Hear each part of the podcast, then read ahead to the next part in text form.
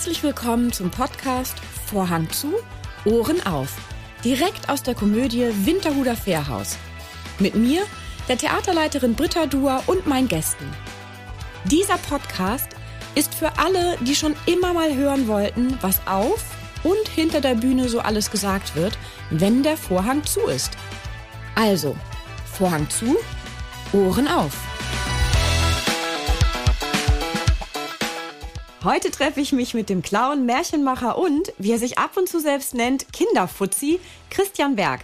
Ich konnte ihm so einige Geheimnisse entlocken. Es wird also spannend. Herzlich willkommen, Christian Berg. Das ist dein elftes Jahr in Folge hier in der Komödie. Und dieses Mal hast du dir das Stück Die Schöne und das Biest vorgenommen. Und wie fängst du eigentlich an, die Texte zu schreiben. Also wir hatten besprochen, äh, ne, du hast es vorgeschlagen, welche Märchen äh, du gerne machen wollen würdest und dann hatten wir uns auf die Schöne und das Biest geeinigt. Ja. Und was passiert danach? Dann lese ich das Märchen. Und du hast wahrscheinlich dann das Originalmärchen und nicht das Disney, die Disney-Version Nee, ich gucke mir auch keine Filme an. Mhm. Weil das ist schwer. Mhm. Aber ich habe den natürlich im Hinterkopf, ich habe den gesehen. Und dann überlege ich mir, welche Figuren finden statt und wie führe ich die ein? Und im Fährhaus ist es natürlich so, dass die, die Leute am Anfang ihr Rumpelröschen, den guten Fähr erwarten und der macht den Anfang. Und dann ergibt sich alles weitere von alleine. Und du sitzt wo, wenn du sowas schreibst? Äh, Im Zug, mhm. oft. Jetzt während der Pandemie nicht. Da habe ich in einem Café am Hafen gesessen und auf, die, aufs Meer geschaut. So ganz alleine für mich. Und dann habe ich losgeschrieben. Wahnsinn. Und was ist bei diesem Stück jetzt inhaltlich dir besonders wichtig? Na, es ist mir sehr wichtig. Wir leben ja in einer Zeit, in der Menschen, die anders sind als andere, sehr schnell abgeurteilt werden oder diskriminiert werden. Und es ist mir sehr wichtig. Also weißt du, ich glaube, wir bekommen diese ganzen Impfgegner und die ganzen äh, Nazis, die da schreien gegen Maskenpflicht, gegen G2 im Theater. Wir bekommen die nicht mehr abgeholt. Wir haben aber eine ganz große Chance. Deswegen habe ich einen wunderbaren Beruf. Wir können die Kinder mitnehmen. Wir müssen sie nicht abholen. Und das ist, da ist diese Geschichte eine brillante Vorlage. Scheibe schrieb mir, nachdem er die Vorlage gelesen hat, Christian, ich glaube, das ist dein wichtigstes Werk für die Komödie, weil es bei dir so viel um Toleranz und Anderssein geht. Ja, das hat mir dann viel bedeutet. Ich setze mich da jetzt nicht hin und sage, ich schreibe ein Stück über Toleranz und Anderssein. Das bin ich. Mhm. Das ist mir wichtig, dass sowas im Familientheater vorkommt. Ja.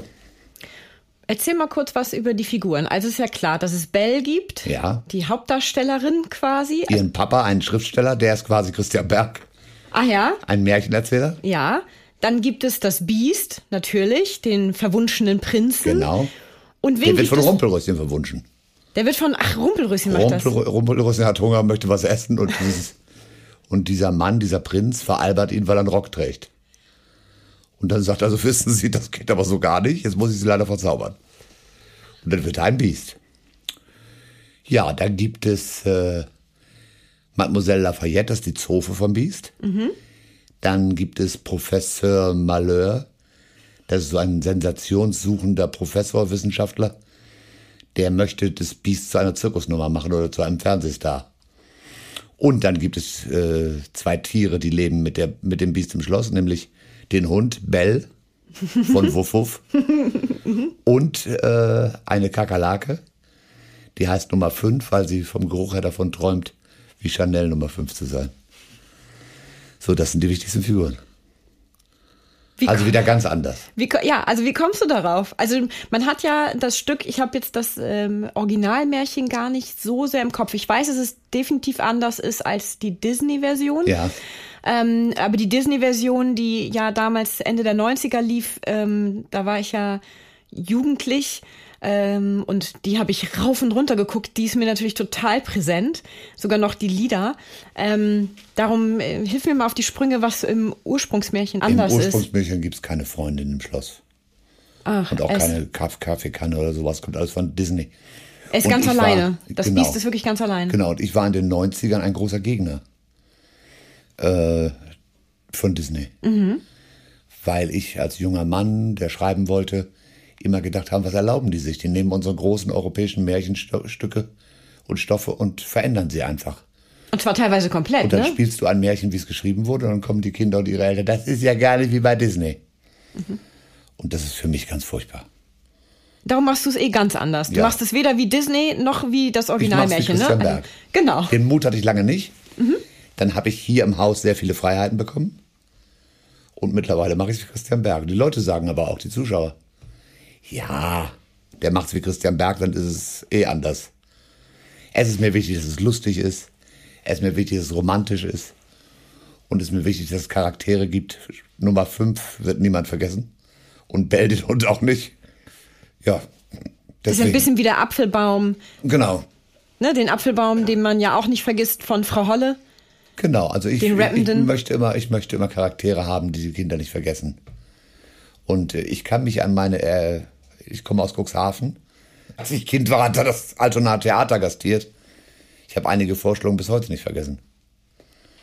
Ich finde, dass die ersten Theaterbesuche sind für Kinder elementar, die sie entweder ein Leben lang ans Theater binden oder umgekehrt. Und ich habe schon so viel schlechtes Kindertheater gesehen, auch in Hamburg leider, dass wir die Kinder vergraulen. Und das Oberste für mich ist zum Beispiel, dass ein Kind niemals richtig Angst haben darf. Wenn doch, müssen wir das wieder abholen. Und meine Art von Kinderunterhaltung hat damit zu tun, dass ich der Meinung bin, es muss immer auf Augenhöhe sein, nie von oben herab. Ich bin nicht der große, tolle Märchenerzähler, sondern ich würde mich freuen, wenn du mit mir mitgehst.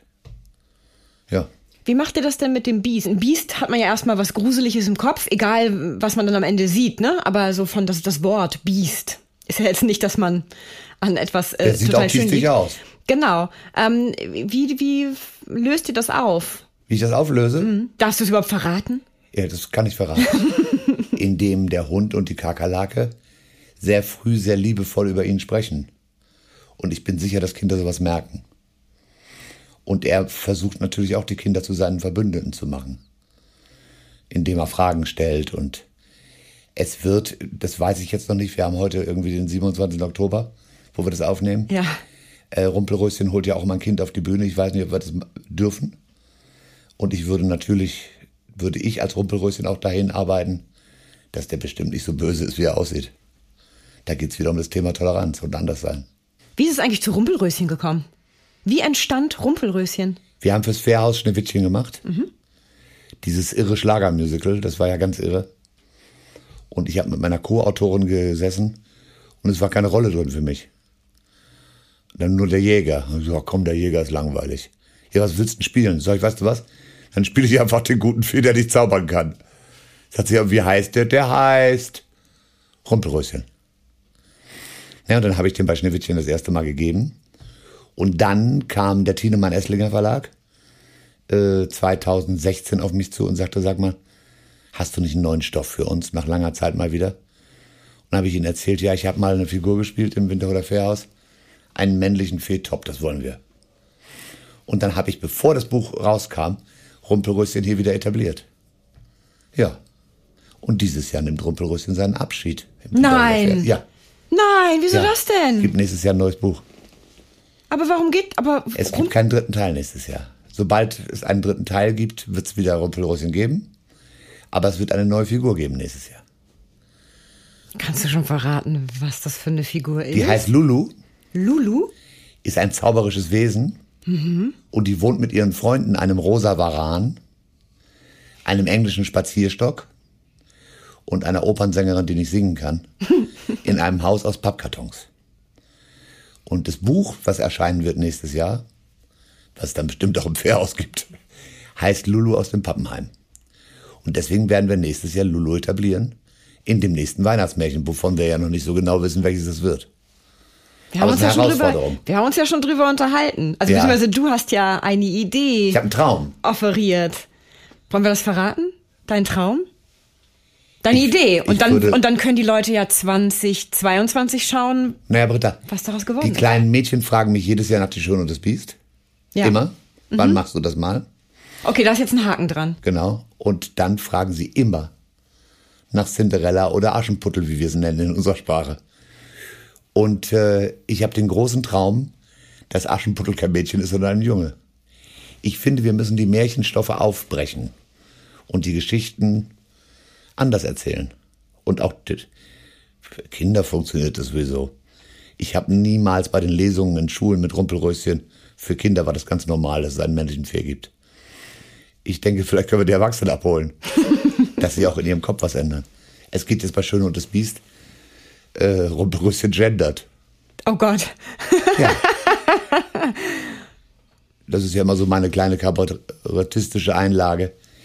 Ich finde sowas dann immer traurig, wenn dann Leute, die gendern, so durch den Kakao gezogen werden und veralbern.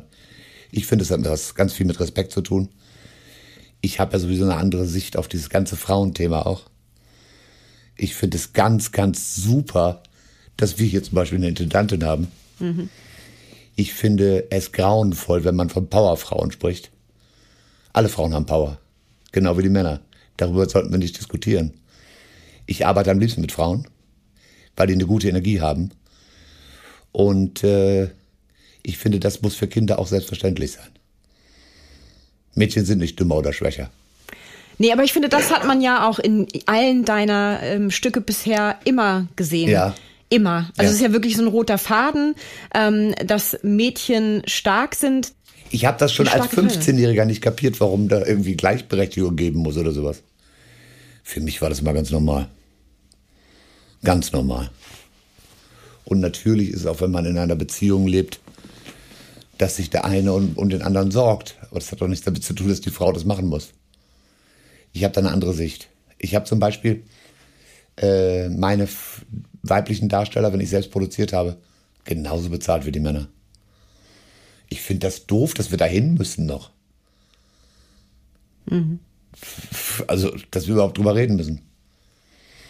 Aber es gibt natürlich auch viele Menschen, die, die immer noch dieses tradierte Weltbild von Frauen haben.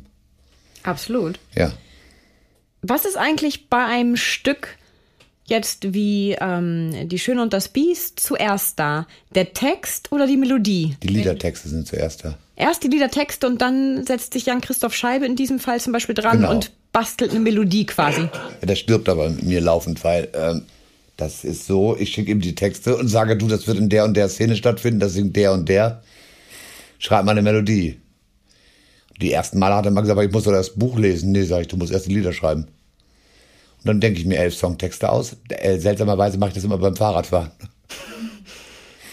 Oder an Strandspaziergängen. Oder beim Tretbootfahren. Und sobald ich in Bewegung bin, kann ich gut reimen. So. Und äh, das war bei Schön und das Biest genauso.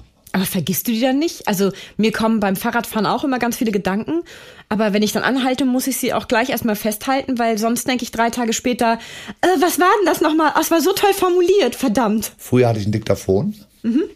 Heute habe ich ein Smartphone. und spreche mir das drauf. Das Buch kriegt er genau an dem Tag, wo du es kriegst. Okay, und dann hat er vorher schon was Dann, komponiert. dann hat er schon 10, 11 Nummern fertig. Ich bin aber nie enttäuscht bei Scheibe. Ich war aber auch zum Beispiel, ich habe ja mit großen Komponisten gearbeitet. Ich habe mit Konstantin Wecker gearbeitet. Ich habe mit Ralf Siegel gearbeitet. Äh, ich war nie enttäuscht. Ich fühle mich immer geehrt und geadelt. Weißt du, ich bin so ein Kinderfuzzi, dafür ja auch gebrandet in Deutschland, ganz besonders in Hamburg. Aber ich habe mit so vielen großen Leuten arbeiten dürfen. Äh, Ralf Siegel erwähnt mich gar in seinen neuen Memoiren. Und das ist, ich fühle mich so geehrt. Und das ist noch eine Sache, ich bin jetzt 35 Jahre in diesem Kinderberuf. Ich bin 55. Und das Publikum immer noch treu ist. Obwohl ich keine Fernsehpräsenz habe. Obwohl ich nicht im Kino auftrete. Dass die Menschen immer noch kommen. Das ist ja in Berlin genauso wie in Hamburg. Oder in Stuttgart. Ich finde, damit adelt mich mein Publikum. Und diese großen Komponisten haben mich damit geadelt. Scheibe ist auch ein großer Komponist, halt nicht so berühmt wie die anderen. Die haben mich damit geadelt, dass sie mir ihre Musik gegeben haben. Ich habe noch einen Traumkomponisten. Habe ich noch nie drüber geredet. Wen denn? Hermann von Feen. Das ist mein Kindheitsidol. Der größte lebende Entertainer unserer Zeit. Und weißt du, was los war? Diesen Juni hieß es plötzlich, der bekommt den Ringeln als Preis für Lyrik der Stadt Cuxhaven. Und die Stadt, du musst dazu wissen, mein bester Freund ist Oberbürgermeister der Stadt. Und die Stadt hat gesagt, ja, wir machen das mit 130 Leuten, diese Verleihung. Und Herr Berg, da wollen so viele wichtige Leute hin. Für Sie haben wir leider keine Karte. Als 14-Jähriger habe ich in diesem Miefkaff Cuxhaven gesessen und habe davon geträumt, dass Hermann von Feen kommt, um meine Welt bunt zu machen. Und äh, ich lernte Hermann 2003 dann wirklich persönlich in Berlin kennen, äh, nachdem er Konzerte im Friedrichstadtpalast gegeben hatte. Und sein Tourmanager, Hauke Tetzen von Carsten Janke, hat ihm erzählt, was ich mache und sagte, wo kann ich dich sehen? Sag ich das und das, ich spiele im Theater am Potsdamer Platz. Und am nächsten Tag kam Hermann von Feen in meine Show. Und ich habe die gesamte Show für mich völlig verkackt. weil dieses Idol da drin saß. Mhm. Und nun bekam ich eine Karte dieses Jahr für diesen Ringelnatzpreis und äh, saß dann allein in der zweiten Reihe. Meine Frau durfte nicht mit, weil es keinen Platz gab, wegen Corona. Und Hermann geht an mir vorbei und sagt, wir kennen uns. Oh Gott, oh Gott, oh Gott, sind mir die Tränen in die Augen geschossen. Sagt er, ich war am Potsdamer Platz in Berlin in diesem Theater. Christian, nicht wahr? Du kannst dir nicht vorstellen, was mir das bedeutet hat. Und äh, dann haben uns Freunde eine Reise nach Wien geschenkt für Oktober dieses Jahr zu Hermann von Feen ins Konzerthaus. Da war ich genauso gerührt, aber dann hat Hermann wegen Corona dieses Konzert abgesagt. Nun waren wir letzte Woche in Wien, fahren aber im Juni nochmal. Dieser Mann öffnet meine alle Tore, die es gibt ist für mich der größte lebende Entertainer, der tollste Sänger der Welt und musikalisch ein Genie. Ein Geigenvirtuose, ein Clown, ein Tänzer. Vielleicht kriegst du ihn ja für Aschenputtel. Ich glaube nicht. Er ist 75. Äh, ich kann es versuchen. Lass uns das versuchen. Und wenn er nur ein Lied schreibt. Ja, eben. Ja, aber dann haben die anderen Komponisten über Befindlichkeiten. Ich habe es öfters mal gewollt, dass ich einen Gastkomponisten für ein Lied haben wollte. Wir haben, das kann ich jetzt verraten, das weißt du ja noch nicht mal. Was denn? Wir haben ja einen Gast da dieses Jahr bei Die Schöne und das Biest. Peter Urban macht den Auferzähler. Ah ja. Auch so ein Idol von mir. Mhm. Mr. Eurovision. Der mir letztes Jahr während der Corona-Pandemie irgendwann eine Nachricht schrieb. Lieber Christian, ich wollte dir mal sagen, du hast mich sehr berührt. Ich war mit meiner kleinen Tochter in Cinderella und Jim Knopf und ich habe dich nie vergessen. Und weißt du, wenn du da während so einer Pandemie sitzt und denkst, du darfst nie wieder auf die Bühne, dann schreibt so ein Urgestein und so ein Idol dir solche Zeilen, dann verdrückst du ein paar Tränen und dann denkst du, wow, ja. Und da gibt es viele so, die, die seit Jahren auch in Hamburg meine erklärten Fans sind. Carlo von Tiedemann. Ein Superfan. Wenn ich zu dem in die Sendung gehe, dann sagt er den Leuten immer, da, ich bin Christian Bergfeld. Ähm, aber da sind wir wieder bei dem anderen Thema, die adeln mich. Und Hermann von Feen werde ich wohl nicht erreichen. Aber es gibt auch ein paar andere. Ich würde gerne mal was mit Gregor Meile machen.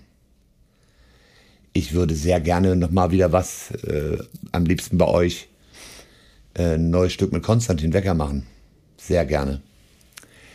Ich habe auch, das weißt du auch noch nicht, mein größter Traumstoff für mein Leben ist der kleine Prinz. Und das möchte ich sehr gerne machen. Und das würde ich sehr gerne mit Konstantin Wecker machen. Ich habe aber, ich glaube, ich brauche ihn gar nicht fragen. Der Wecker sagt eh immer, ja, wenn du das machen willst, dann machen wir das. Wir haben ja 14 Stücke zusammengeschrieben. 14? Ja. Oha, das ist aber eine ganze Menge. Schau mal. Äh, 1998 war ich gerade in Deutschland in aller Munde, weil ich Oh, wie schönes Panama spielte. Das erste Janosch-Musical der Welt. Und mein Bühnenverleger sagt zu mir, Christian, der Thienemann Verlag in Stuttgart sucht ein Theater, die nächstes Jahr wäre der 70. Geburtstag von Michael Ende, ein Musical machen. Aus einem Endestoff. Ja, habe ich gesagt, sofort. Ich möchte Jim Knopf machen. Dann haben die mich recherchiert, dann waren die wohl in Stuttgart auch in der Panama-Vorstellung und haben mir ausrichten lassen, ja, aber sie wollen einen berühmten Komponisten. Und meine damalige Agentur schleppte mir Jürgen Drews an und viele Namen nenne ich jetzt nicht. So alles, was gebrandet war im Bereich Kinderunterhaltung. Ich habe gesagt, nein, nein, nein, nein, nein. Und ich stehe in Erding bei München mit so einem ganz großen Handy und mein Agent ist völlig verzweifelt, weil ich immer Nein sage. Ja, wen willst du denn? Dann habe ich gesagt, Konstantin Wecker. Auch so ein Held meiner Jugend. Und dann sagt mein Agent, du, der ist dir klar, dass der gerade aus dem Knast gekommen ist wegen Kokain, ne? Das ist mir doch egal. Ich finde, der kann das. Christian, das wird der Verlag ablehnen. Dann habe ich den Verlag kontaktiert und Hans-Jörg Weidbrecht, der übrigens einer der Lektoren der unendlichen Geschichte war und der Verleger bei Thienemann, hat gesagt, Wecker, Wahnsinn. So, dann wurde Wecker kontaktiert, sein Manager sagte, wir kennen den Berg nicht, äh, machen wir nicht. Dann gab es in Konzertveranstalterkreisen in München, gab es jemanden, der den Konstantin kannte, der hat ihn angerufen, guckte den Berg mal an. Dann ist er gekommen, wir spielten Oh, wie schönes Panama in einer Kaserne in Bad Tölz. Und er kam mit seinem dreijährigen Sohn und seiner Frau. Kam in der Pause zu mir in die Garderobe und sagte, du, ich weiß nicht, was es ist, ich muss was mit dir machen. Und dann wollten sie in der Pause nach Hause gehen, weil er abends ein Konzert hatte. Und der Junge hat so getobt und ist ausgeflippt, dass er gesagt ja, wenn alle Kinder so auf dich stehen, sagt er, dann muss ich wirklich was mit dir machen. Dann haben wir Jim Knopf gemacht, zur Premiere von Jim Knopf, zur Uraufführung beim Sommertheater in Cuxhaven gab es Bombendrohungen. Wie könnt ihr diesem Kokser eine Bühne geben? Konstantin wollte abreisen, weil auch das Fernsehen so berichtet hat. Und ich habe gesagt, nein, ich habe mich für dich entschieden. Tja, und was soll ich dir sagen? Dieses Stück hat den Siegeszug von Kindermusical durch Deutschland begründet. Wir haben dann, das muss man sich mal vorstellen, die Tourneepremiere gehabt im Musicaltheater am Potsdamer Platz, dort, wo die modernste Show, Musical-Show der Welt lief, der Glöckner von Notre Dame von Disney. Da wurden wir dann so erfolgreich, dass man abends den Glöckner aus dem Programm genommen hat, um Zusatzshows für Klopf zu spielen. Da haben die Tagesthemen live in unsere Premiere geschaltet. Ja, und damit ging mein Weg, dass ich gefeiert wurde als jemand, der was Neues war, fand ich immer langweilig, wenn die Leute das gesagt haben. Ich habe immer das Gleiche gemacht. Ging dann los. Dann wurde ich wirklich ein für alle Mal und für immer der Kinderfuzzi. Ich mag das ja gerne. Ich mag das auch, wenn irgendwelche Leute mich mal despektierlich Kinderfuzzi genannt haben. Dadurch habe ich den Thienemann Verlag kennengelernt. Dadurch habe ich dann Kinderbücher geschrieben. Dadurch wurde ich in 17 Sprachen dieser Welt übersetzt. Auch so eine Adelung. Ich durfte nach China fahren, zur Buchmesse in Peking. Ich durfte nach Russland fahren und, und russischen Kindern, die zur deutschen Schule gingen, aus Tamino Pinguin vorlesen. Weißt du, ich habe als Künstler ein ganz reiches Leben. Ich sag extra nicht gehabt. ich habe noch viel vor. Bitte nicht. Du bist auch Botschafter des Kinderhelfen Kindervereins. Ja. Was macht denn der Verein eigentlich? Also wo, wofür steht er für die Leute, die das jetzt, den, dem der Verein jetzt nicht sagt? Hamburger dürfte das ja allen was sagen. Und ähm, was genau sozusagen ist deine Rolle dann in dem Verein? Der heißt jetzt Abendblatt hilft seit neuestem der Verein. Ach, der ist, umge ist umbenannt. Die helfen Kindern. Die fördern Kinder, die aus sozial schwachen Familien kommen Zahlensportunterricht, Zahlenmusikunterricht, äh, helfen besonders alleinerziehenden Müttern, die es besonders schwer haben mit Hartz IV und nicht weiterkommen. Und sie helfen sehr oft sterbenden Müttern. Und das hat mein Herz so gerührt, als ich das gehört habe im Radio. Und dann habe ich dort eine Mail hingeschrieben und habe gesagt, ich möchte euer Botschafter sein, ich möchte euch Geld reinholen. Und dann rief die Sabine Teschen mich an und sagte, wow, Herr Berg, was für eine Ehre. Äh, und fortan als Botschafter, ich erzähle davon ganz viel, wie jetzt bei dir. Und fortan habe ich überall Geld gesammelt und habe viele, viele tausend Euro gesammelt und kümmere mich, das ist für mich der nächste Skandal neben Frauen durch den Kakao ziehen, kümmere mich besonders um alleinerziehende Mütter, weil alleinerziehende Mütter sind für mich die wahren Heldinnen unserer Gesellschaft. Wenn da am Ende, am Ende ein paar passable Menschen rauskommen, sind das für mich ganz große Heldinnen. Und auch wie unsere Gesellschaft mit alleinerziehenden Müttern umspringt. Ja, die hat's ja, die ist alleinerziehend.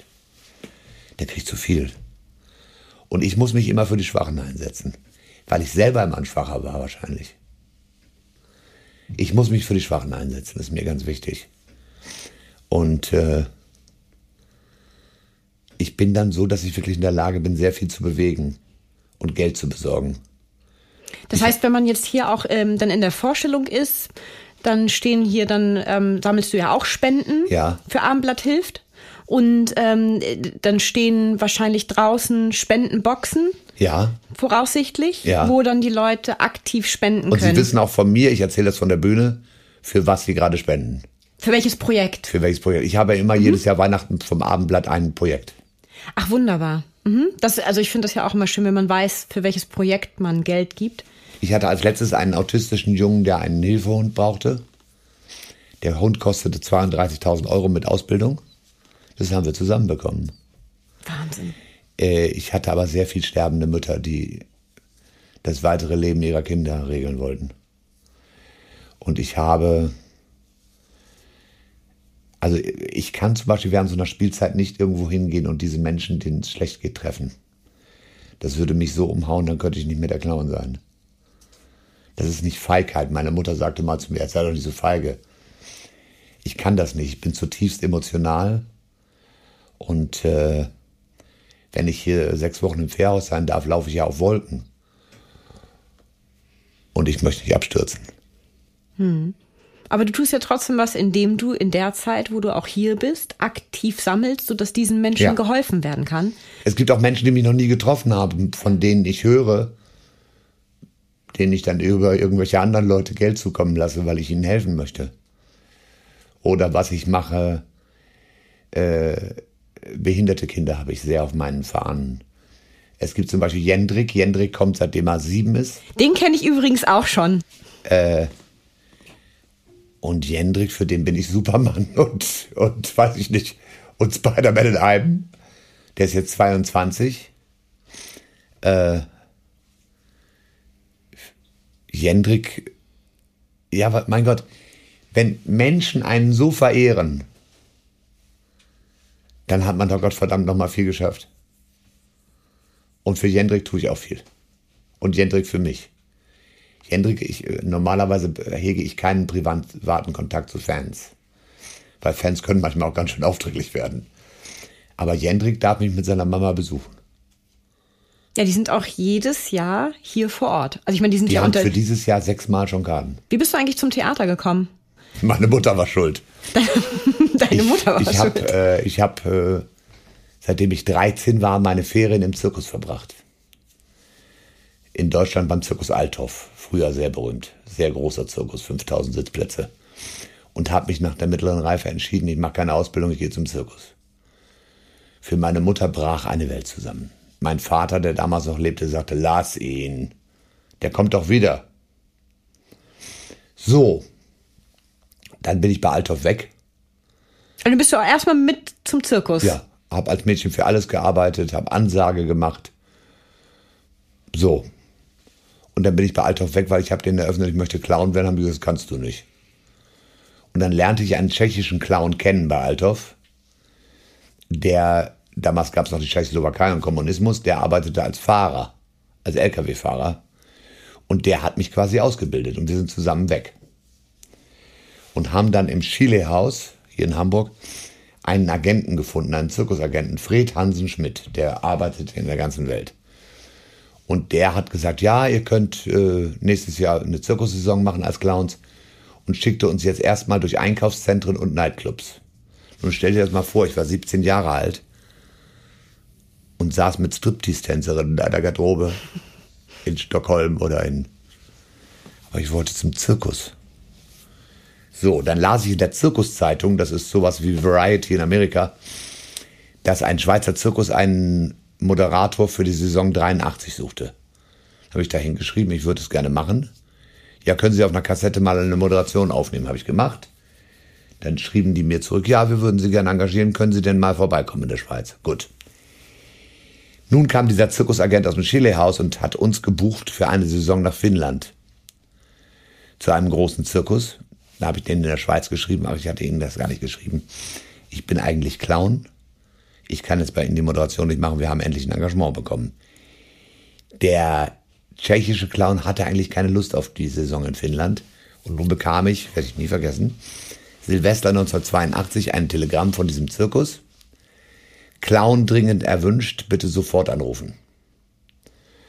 Dann habe ich da angerufen in der Schweiz. Und da haben wir abgemacht, dass ich im neuen Jahr in die Schweiz komme. Da bin ich da hingefahren und ich habe mich verkauft wie Charlie Rivel oder Grock, wie der größte Clown der Welt. Habe eine Mördergage ausgehandelt, weil die dachten, das muss der tollste Clown der Welt sein. Und Britta, spricht sich ja nicht rum, du behältst es ja für dich. Natürlich. Ich konnte nichts. Nun fuhr ich in die, in die verschneite Schweiz. Die Saison sollte Ende März losgehen und dann sagte die Familie, ja, morgen Abend wirst du uns mal in der Probenmanege deine Nummern vorspielen. Habe ich das gemacht, dann waren die schockiert. Positiv oder negativ? Ja, furchtbar, ich konnte nichts. Ach so, negativ, okay. Also solo konnte ich nichts. Und ich habe gedacht, jetzt kriegen die einen Herzinfarkt. Dann habe ich gesagt, die schicken mich jetzt nach Hause. Und dann haben die Familien Rat gemacht und mich am nächsten Morgen zum Frühstück bestellt und haben mir gesagt, pass auf, du bist begabt. Der Vater, also der Direktor dieses Zirkus, der war 75 und einstmals der berühmteste Clown der Schweiz. Und haben gesagt, wir werden dich an die Hand nehmen und du trittst solo auf. Das habe ich dann gemacht. So, und dann bist du durch die Schweiz getingelt die mit Schweiz, dem Zirkus? Ja, durch die Schweiz. Ich war sogar in Portugal engagiert. Hat, das, hat dieser Zirkus auch Elefanten gehabt und nee, nee, nee. keine Tiere? Raubtiere. Raubtiere? Ja. Oh, Tiger? Tiger, Löwen, Panther. Durftest du sie mal anfassen? Äh, nee. Nee. Ich war immer ein Schisser mein Leben lang. Oh Gott, ich hätte die ja so gern gestreichelt, auch wenn das fürchterlich für die Tiere war. Tolle Dompteure waren das auch, Freunde mhm. von mir. So, und dann starb mein Vater während dieser Saison. Und, Wie alt war äh, dein Vater zu der Zeit? 65. Hm, sehr jung. Ja, der ist sein Leben lang zur See gefahren und dann wurde die Passagierschifffahrt in, in Deutschland ausgemustert. Die gab es nicht mehr. Und mein Vater starb an gebrochenem Herzen. An, aus Sehnsucht zum Meer. Wenn du mir heute das Theater nimmst, sterbe ich bestimmt auch an gebrochenem Herzen. Ähm, also warst du dann in Portugal? Ich war in Portugal bei einem Weihnachtszirkus. Noch bei zwei anderen Zirkussen in der Schweiz. Und ja, was soll ich sagen? Äh, dann nahm meine Mutter das zum Anlass und sagte, mach doch mal, mach doch bitte eine Schauspielausbildung. Mach mal was Richtiges. Was Anständiges. Clown, das ist ja furchtbar. und dann bin ich nur mal zu Spaß hier in Hamburg zu einer Schauspielschule, diesen, deren Namen ich niemals sagen werde. äh, gegangen, habe eine Aufnahmeprüfung gemacht. Gott sei Dank gibt es ein paar mehr hier in Hamburg. Die gibt es nicht mehr, die Schule. Ach so. Und habe ein Stipendium bekommen. Mhm. Nur sagte diese Schulleiterin, ihre Stimme klingt komisch, gehen Sie mal zum Hals-Nasen-Ohrenarzt. Bin ich hin, sagt der Hals-Nasen-Ohrenarzt, ja, Sie haben Polypen an den Stimmbändern. Damals gab es noch keine drahtlosen Mikros, also haben die Clowns auch in den großen Zelten ohne Mikro gesprochen. Und hatte ich Schreiknoten. Und dann habe ich ihr gesagt, ja, ich muss operiert werden, ja, dann können Sie die Ausbildung wahrscheinlich nicht machen. Nun hatte ich aber schon Lunte gerochen und wollte Schauspieler werden. Hab mich operieren lassen, bin dann zu ihrem Schularzt und der Arzt hat assistiert, ich könnte niemals Schauspieler werden. Da brach für mich eine Welt zusammen. Und dann bin ich zu einem Arzt, zu einem anderen Arzt hier in Hamburg, der hat gesagt, ja, ja, das machen die immer, wenn die Angst haben. Ist eine schlechte Schule, die haben Angst, sich falsch auszubilden und ihre Stimme zu ruinieren. Und damals schrieb ich so kleine Feuilleton-Artikel für diverse Zeitungen und saß im Stadttheater Cuxhaven, wo Doris Kunstmann gastierte mit Die Fliegen von Jean-Paul Sartre und ich hatte ein Interview mit ihr. Und sie sagte zu mir, Sie haben eine tolle Stimme. Dann habe ich ihm mein Leid geklagt von dieser Schauspielschule. Ja, Herrgott, sagt sie, rufen Sie doch mal Frau Fräse an, da bin ich ausgebildet. In der Sierichstraße. Ja, und dann, ja, grüßen Sie mal schön von mir. Habe ich da angerufen? Sie sagt, nein, wir haben also gar keinen Platz, Sie können in zwei Jahren wieder anrufen. Ach, Frau Fräse, entschuldigen Sie vielmals, ich soll ganz herzlich von Doris Kunstmann grüßen und Sie mögen mich bitte anschauen. Ach, die Doris? Ja, dann kommen Sie vorbei. Da habe ich meine Aufnahmeprüfung gemacht und genommen worden. Und dann wurde ich Schauspieler. Ja. Und wo hast du gespielt? Also hast du dann äh, Bühne oder Film? Nee, ich habe Bühne viel gemacht. Ich war in Düsseldorf, ich war in Freiburg. Mhm. War das dann eher ähm, Drama oder eher Komödie? Komödie? Welches Fach Komödie? Und kam recht schnell zum Kindertheater. Und da habe ich mich schwarz geärgert, wie lieblos das gemacht wurde. Und da habe ich gesagt, das kann ich besser. Und dann habe ich 1988 mein erstes Kindermusical rausgebracht. Hatte natürlich von, geschäftlich von Tuten und Blasen keine Ahnung. Aber es war schon erfolgreich bei den Leuten. Ja, so, das war so ein Lebensentwurf. Was meinst du, wärst du geworden, wenn du nicht diese Clown, Theater, Kunstschiene gegangen wärst? Was, was wäre vielleicht noch anderes? Priester. Priester. Bist du Natürlich. gläubig? Natürlich nicht zum Katholischen, du darfst ja nicht knutschen. äh, Okay, bin ein evangelischer ja. Priester. Ich bin gläubig, glaube ich. Also ja gar kein Priester dann. Ein Pastor. Pastor. Ich bin gläubig. Oder ich wäre auch gerne Journalist geworden. Andere haben sehr früh in mir gesehen, dass ich schreiben kann. Das habe ich erst sehr spät entdeckt. Erst mit dem ersten Buch, was ich geschrieben habe.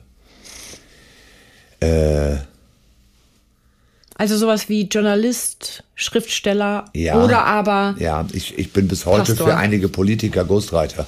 Die Namen Mhm. der Politiker sage ich nicht. Nee, dann wärst du ja auch kein Ghostwriter mehr. Ich bin ihr Ghostwriter. Ich schreibe auch Reden. Äh, mein Sohn geht diesen Weg. Ähm, aber das kann ich, glaube ich. Wo trifft man dich eigentlich in Hamburg, wenn du in Hamburg bist? Wo trifft man dich an? In guten Restaurants. In guten Ich bin, Restaurants. ein, ich bin ein guter Esser. aber dann müsstest du zumindest, auch wenn das irgendwo versteckte Werbung ist, aber dann müsstest du zumindest ein Restaurant mal nennen. Weil gutes Restaurant ist ja auch immer Ja, am Rathaus. La Forchetta. La Forchetta. Ein abgeranzter, uriger Italiener mit karierten Tischdecken. Ein Padre, ein Chef, ein kleiner, dicker Flummi. Und da kannst du italienisch essen, da fliegst du weg. Also, äh, Beim Rathaus irgendwo. ja, in der Rathausstraße. Rathausstraße. La Forchetta. Dann gibt es äh, in Barmbek gibt es einen Weidenstraße, glaube ich. Gibt es äh, einen Spanier, Aquí España. Original spanische Küche. Auch so fantastisch. Äh, Und dann, wenn, und wenn du nicht isst, was machst du, also was, wo trifft man dich dann? Gehst du auch spazieren? Weil das Meer, da haben wir ja die Elbe, also so richtiges Meer können nee, wir in Hamburg nicht. In Hamburg nicht, da arbeitest Das du dann. finde ich ja meinem Cuxhaven gegenüber eine Beleidigung. das stimmt. Ihr habt ja kein Meer. Nein, wir haben auch kein Meer. Wir haben einen Meerzubringer. Ja, Wir haben ein bisschen Meereswasser in der Elbe. Und in Cuxhaven muss ich, meine Frau hat ihr Leben lang davon geträumt, mal am Meer zu wohnen. Die geht im. Wohnst du direkt am Meer? Direkt am Strand? Ich gucke aus meinem Fenster auf die Elbe. Und zum Strand habe ich zu Fuß, na, 15 Minuten.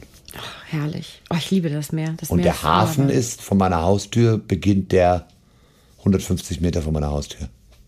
Der Fischereihafen. Holst du dir auch manchmal frischen Fisch direkt von, von den Kuttern? Ja, ja. Weil das ist mal, das ist meine Die Kindheitserfahrung, Kutter die ich am coolsten 150 finde. Meter von meinem Haus an. Ja, mega. Das finde ich auch immer so spannend als Kind dann Ich zu gucken, da den Beifang ja. und so, ne? Das ist immer. kennt auch Leute. Und da gibt es auch zum Beispiel, also wenn du mal nach Cuxhaven kommst, gibt es ein Restaurant, das heißt Meeresfrüchte. Äh, der hat, der verschickt Fisch an Restaurants in ganz Deutschland. Äh, dann gibt es da zum Beispiel auch ein, ein Restaurant, das heißt Osteria La Fenice. Das ist für mich der beste Italiener Deutschlands. Oha. Ja. In Cuxhaven. In Cuxhaven. Versteckt. Ein Künstler, Massimo, ein total bekloppter. Der nimmt drei Euro mehr, aber die kochen da Sachen, von denen ich. Ja, ich würde mal sagen, auf nach Cuxhaven. Das muss ich ja dann irgendwann Ja, nochmal dann äh, lade ich dich ein. feststellen, Wenn du nach das, Cuxhaven kommst, lade ich dich ein. ob das ist. Was ist aber eigentlich deine peinlichste Bühnenerfahrung? Gibt es da eine? Ja, ich habe mir mal in die Hosen gemacht. Auf der Bühne. Ah, da bist du übrigens nicht alleine. Nina Petri hat das auch erzählt, dass sie sich in die Hose gemacht hat in unserem Ich Podcast. habe mir mal auf, ich habe mir mal in die Hose gemacht. Wie kam es dazu?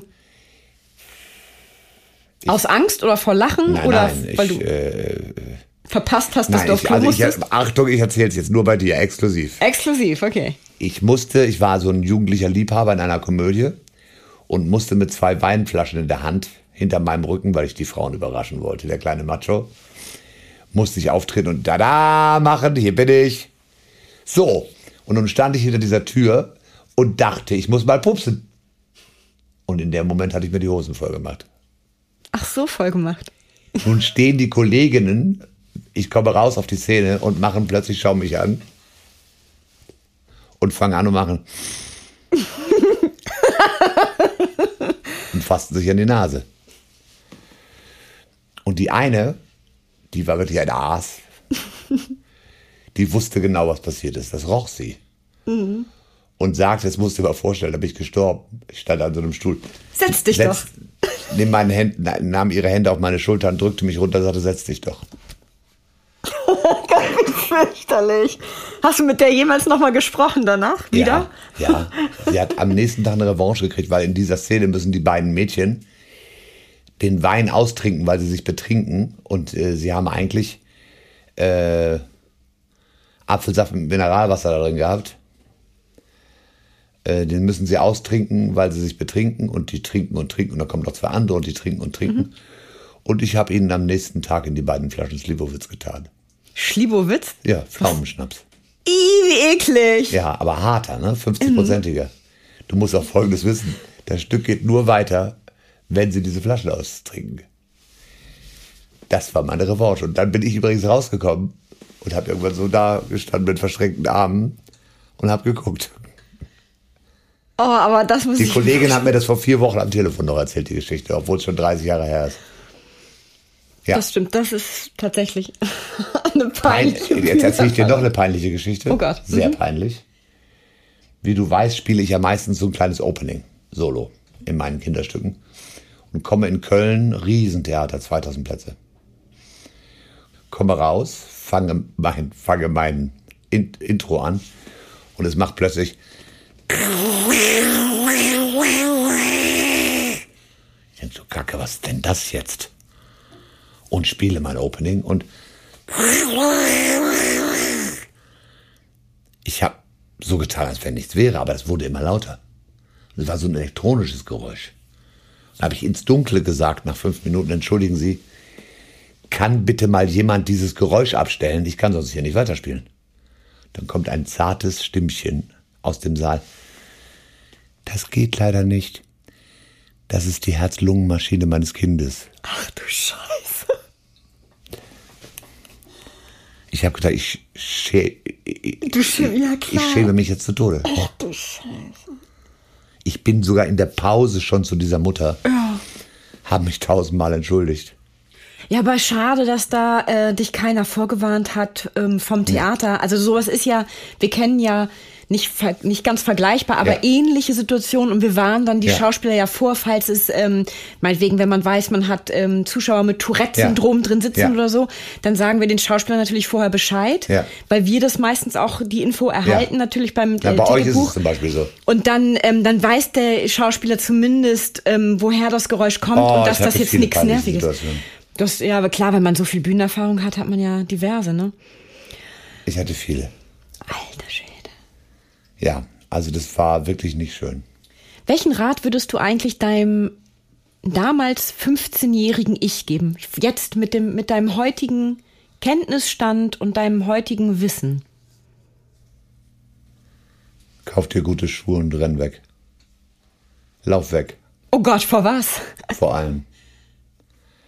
Ich weiß nicht, ob wir diesen Weg nochmal so gehen. Weißt du, wenn du in Deutschland unsubventioniert bist, ich muss dir als unsubventioniertes Nein. Theater nicht erzählen. wenn du dann auch noch selbstständig unsubventioniertes Kindertheater machst. Das ist nicht leicht. Aber du bist ja trotzdem erfolgreich. Ja, und du kannst mittlerweile davon habe ich auch leben. Leute, die meine Produktionen finanzieren, Genau. wenn ich eigene Produktionen mache. Also wir haben zum Beispiel jemanden, der uns das Dschungelbuch finanziert hat. Also könntest du deinem 15-jährigen Ich ja eigentlich sagen, Christian, entspann dich, alles wird gut? Nee. Das könnte ich nicht sagen. Vieles würde ich nicht nochmal machen. Viele Dinge würde ich nicht nochmal machen. Ich habe viele Menschen verloren, auch durch mein Zutun, aber ich konnte es nicht anders. Und Das bereue ich sehr. Aber unterm Strich war es so, schau mal, ich habe Millionen Kinder zum Lachen gebracht. Mensch, mir kommen die Tränen. Das ist jetzt nicht Eitelkeit. Ich habe Millionen Kinder zum Lachen gebracht. Leute halten mich auf der Straße an oder auf dem Flughafen neulich. Sie waren der Begleiter meiner Kindheit. Was, was darf man denn mehr? Das ist großartig, ne? Neulich habe ich ein Paar getraut, die sich das gewünscht haben. Ich eine freie Trauung gemacht. Siehst du? Noch ein Schritt sich- zum Pastor. Sich, pass auf jetzt, jetzt kommt die Story. Die haben sich verliebt mit- ineinander, als sie zehn waren, Oh Gott. in einem Hamburger Theater. Und waren dann über Studien- und Schulzeit zusammen, kommen jedes Jahr am 25. Dezember ins Winterhuder Fährhaus mit ihren Eltern und fassten sich dann irgendwann an Herz und haben mich gefragt, ob ich ihre freie Trauung machen würde. Das hat mich echt geflasht. Eine Geschichte würde ich ganz gerne noch von dir hören, beziehungsweise mit unseren Zuhörern teilen. Warum du für dein Ensemble nicht Christian bist, sondern Christian Berg. wieso? Warum nennt dein Ensemble dich Christian Berg? Weil alle Kinder mich Christian Berg nennen. Ähm, die sagen nicht Herr Berg zu mir, die sagen nicht Christian zu mir, auch nicht, wenn die zu mir zur Musical Akademie kommen oder mit mir ins Gespräch kommen. Kein Kind sagt Herr Berg oder Christian. Sondern die hören, wenn die Erwachsenen über mich sprechen, die sprechen über Christian Berg. Wir gehen ins Theater zu Christian Berg.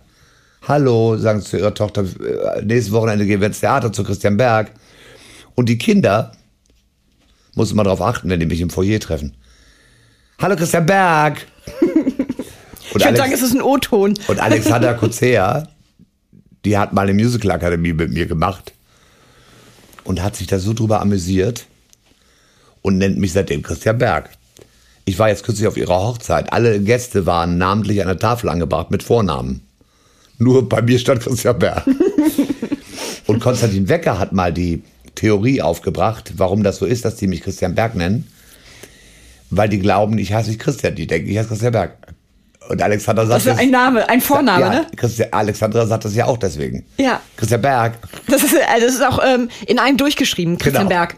Genau, und Wecker hat ja mal gesagt, er hat noch nie erlebt, dass ein Kind mich sieht und er ist ganz sicher, dass die Kinder glauben, ich wäre einer von ihnen. Auch ein Kompliment. Total. Ja. Wir haben aber jetzt auch noch äh, einen Special Guest, den wir noch kurz hier mit reinbringen Ehrlich? möchten. Mhm.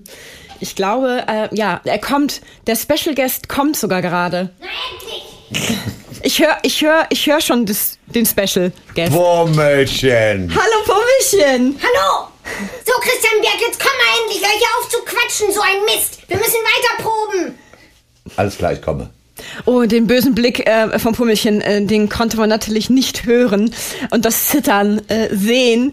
Aber ähm, es ist kurz vorm Explodieren, das Pummelchen. Ähm, ja, also Christian, dann entlassen wir dich natürlich jetzt, äh, dich zusammen mit Pummelchen. Deinem, ist Pummelchen eigentlich Regieassistent? Nein, nein, Pummelchen ist, äh, also Pummelchen ist quasi die zweite Alexandra Kozea. Ähm, Pummelchen nimmt immer sehr Einfluss auf mich. Das macht Alexandra Kozea auch. Die ist ja die Dienstälteste, die ist ja seit zwölf Jahren dabei. Und äh, mit Pummelchen darf man sich nicht anlegen. Übrigens mit Alexandra auch nicht. Grüß mal deine Fans. Sag, sie sollen ins Fährhaus kommen. Hallo Fans, kommt alle sehr gerne vorbei. Ich spiele selbstverständlich auch wieder mit, weil die wunderschöne Britta Dua mir natürlich wieder ein Engagement gegeben hat. Verschafft, verschafft.